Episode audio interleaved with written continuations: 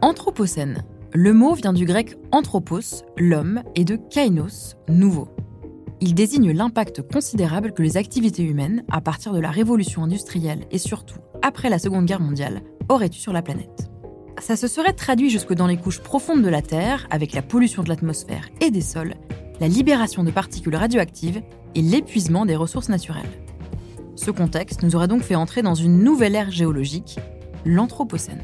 Plus concrètement, il y a quoi derrière l'Anthropocène? Et comment ce concept réinvente-t-il le secteur de la construction? Je suis Alice. Et moi David, et ensemble nous décryptons ces nouveaux termes qui renferment bien plus que leur sémantique. Constructing New Worlds par Saint-Gobain. Derrière les mots, des solutions et innovations pour un futur plus durable.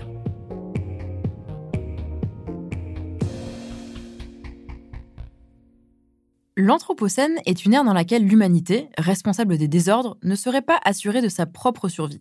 Oui, je vous l'accorde, le dénouement semble tragique. Mais rapporté à l'urbanisme, cette théorie a surtout le mérite de mettre l'homme face à ses responsabilités et de lui murmurer à l'oreille que tout n'est peut-être pas perdu. À condition bien sûr qu'il apprenne à faire mieux avec moins, qu'il évite de détruire et qu'il répare autant que possible. Autrement dit, qu'il change drastiquement de système. L'apparition exacte de ce terme ne fait pas l'unanimité. Mais en tout cas, en 2000, un article scientifique du biologiste américain Eugene F. Sturmer et du prix Nobel de chimie Paul Crutzen fait date.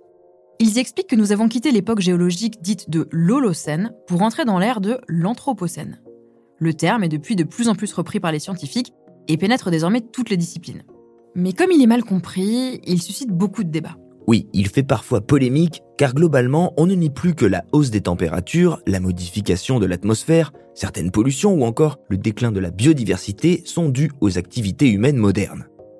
Mais ce qui dérange certains, c'est le fait d'affirmer que nos activités ont laissé une trace dans l'histoire géologique de la planète, avant même que l'hypothèse n'ait été officiellement validée par les instances scientifiques internationales.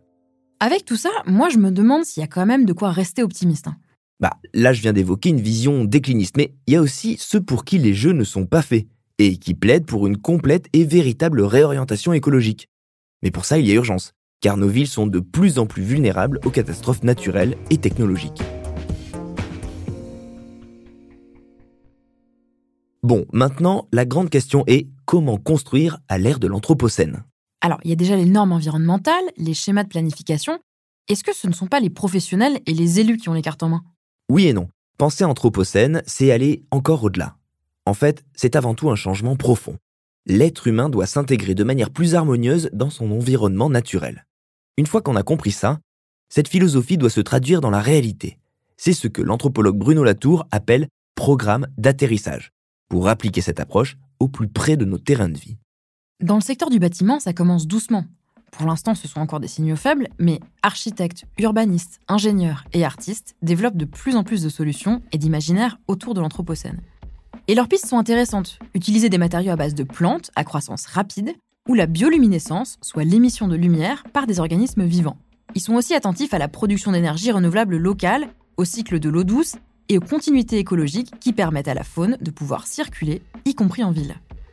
Mais quand on sait que plus de la moitié de la population mondiale vit en ville et que le nombre de citadins devrait atteindre 6 milliards d'ici 2045, avec à la clé davantage d'artificialisation des sols et de pollution, comment faire?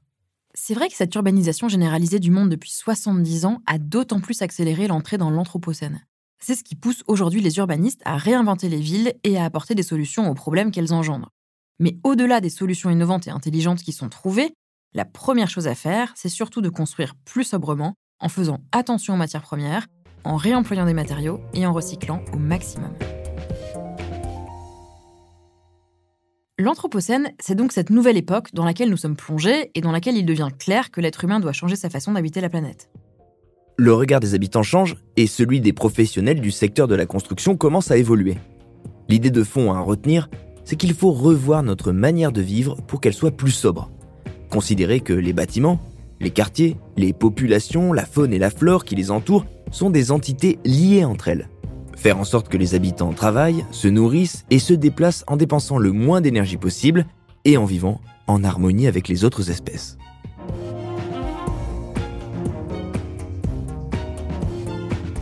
Constructing New Worlds par Saint-Gobain. derrière les mots, des solutions et innovations pour un futur plus durable.